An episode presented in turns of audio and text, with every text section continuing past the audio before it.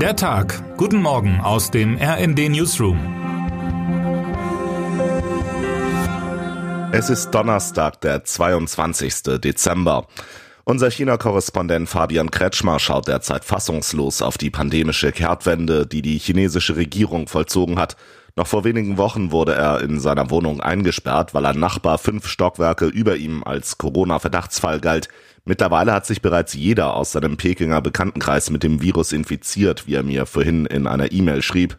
So als handle es sich plötzlich nur noch um eine gewöhnliche Grippe. In einer Reportage aus Peking blickt Kretschmer heute auf ein Land, das die Corona-Ausnahmezustände, die den Rest der Welt in den vergangenen zwei Jahren trafen, nun in komprimierter Form erlebt. Ausgerechnet die Hauptstadt wurde als erste von Chinas flächendeckender Omikron-Welle getroffen, berichtet er.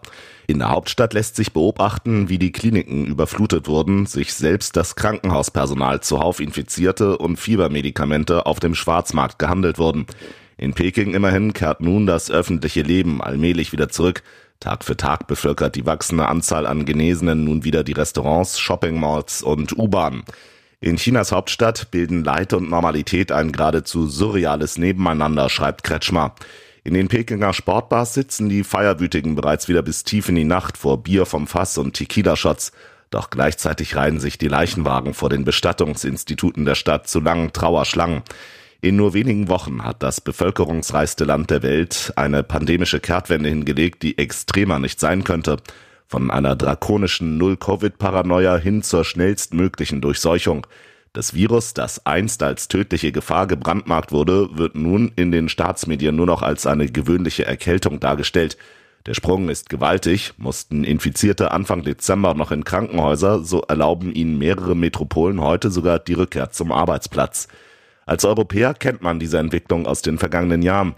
China befürchtet, dass das Gesundheitssystem der massiven Corona-Welle nicht mehr lange standhalten kann. In Shanghai sind Schülerinnen und Schüler inzwischen zu Online-Unterricht verpflichtet worden. Die meisten Bewohner liegen mit Fieber im Bett. Die idyllischen Gassen des alten Stadtkerns muten wie ein Geisterort an. Eine Erkenntnis scheint sich zu festigen. Dauerhaft entkommen kann man dem Coronavirus offenbar kaum. Es sucht sich seinen Weg. Und dies hat auch Auswirkungen auf den Rest der Welt. Die WHO stellte bereits klar, dass das globale Ende der Pandemie durch die Corona-Welle in China erst einmal in weite Ferne gerückt ist. Zu groß ist das Land mit seinen 1,4 Milliarden Einwohnern, als dass man es in diesem Zusammenhang ignorieren könnte. China müht sich derweil um kosmetische Schadensbegrenzung. In dem Land zählen inzwischen nur noch an Lungenentzündung und Atemversagen verstorbene Patienten offiziell als Covid-19-Sterbefälle der Tod von Menschen mit Vorerkrankungen dagegen nicht. In den meisten anderen Ländern werden alle Sterbefälle von Corona-positiven Personen als solche registriert. Eine weitere große Krise unserer Zeit erlebte gestern kurz vor dem Jahreswechsel noch einen, zumindest in diplomatischer Hinsicht, unerwarteten Höhepunkt. Die hochgeheime erste Auslandsreise des ukrainischen Präsidenten Volodymyr Zelensky seit Beginn des russischen Angriffskriegs im Februar habe das Zeug zum historischen Ereignis, schreibt unser USA-Korrespondent Karl Dömens. Am Abend europäischer Zeit filmten Fernsehteams Zelensky gemeinsam mit US-Präsident Joe Biden vor dem Kaminfeuer im Weißen Haus. Es sei eine große Ehre, in den USA zu sein, erklärte Zelensky. Er überreichte Biden eine Medaille. Am Vortag sei er in der Frontstadt Bachmut gewesen, sagte der ukrainische Präsident, der in seinem gewohnten kriegerischen olivgrünen Outfit ins Weiße Haus kam. Ein Offizier dort habe ihn gebeten, seine Militärmedaille an Biden weiterzugeben, da dieser ein sehr mutiger Präsident sei.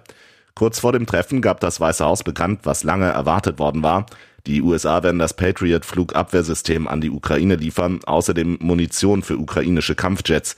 Beides ist Teil weiterer US-Militärunterstützung in Höhe von 1,85 Milliarden Dollar. Washington hatte die Ukraine seit Beginn des russischen Angriffskriegs bereits mit insgesamt 18,5 Milliarden Dollar unterstützt, mehr als jedes andere Land. Die Ukraine beteuerte Biden seinem Gast, beeindrucke weiterhin die Welt. Er bezeichnete Zelensky als den Mann des Jahres, eine Anspielung auf die Entscheidung des Time Magazins, das den ukrainischen Führer in diesem Monat auf seinem Cover verewigt hat. Termine des Tages. Korruption in Brüssel. Die belgische Justiz entscheidet heute über die weitere Haft der ehemaligen Vizepräsidentin des Europaparlaments Eva Kaili. Hintergrund ist der Korruptionsskandal um das Parlament, den belgische Ermittler vor zwei Wochen aufdeckten. Schlechte Luft in Paris. Ein Einwohner aus Paris verlangt vom französischen Staat Schadensersatz in Höhe von insgesamt 21 Millionen Euro, weil die zunehmende Luftverschmutzung in diesem Ballungsraum seine Gesundheit geschädigt habe. Damit hat sich schließlich auch der Europäische Gerichtshof in Luxemburg befasst und will dazu heute ein Urteil fällen. Was heute wichtig wird. Der Tag von El Gordo, die spanische Weihnachtslotterie El Gordo, der Dicke, gilt mit ihrer mehr als 200-jährigen Tradition und einer ausgespielten Gesamtsumme von knapp 2,4 Milliarden Euro als größte und älteste Tombola der Welt. Heute ist der Tag der Ziehung.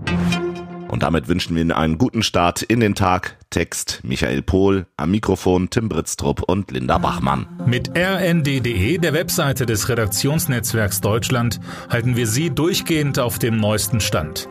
Alle Artikel aus diesem Newsletter finden Sie immer auf rnd.de slash der Tag.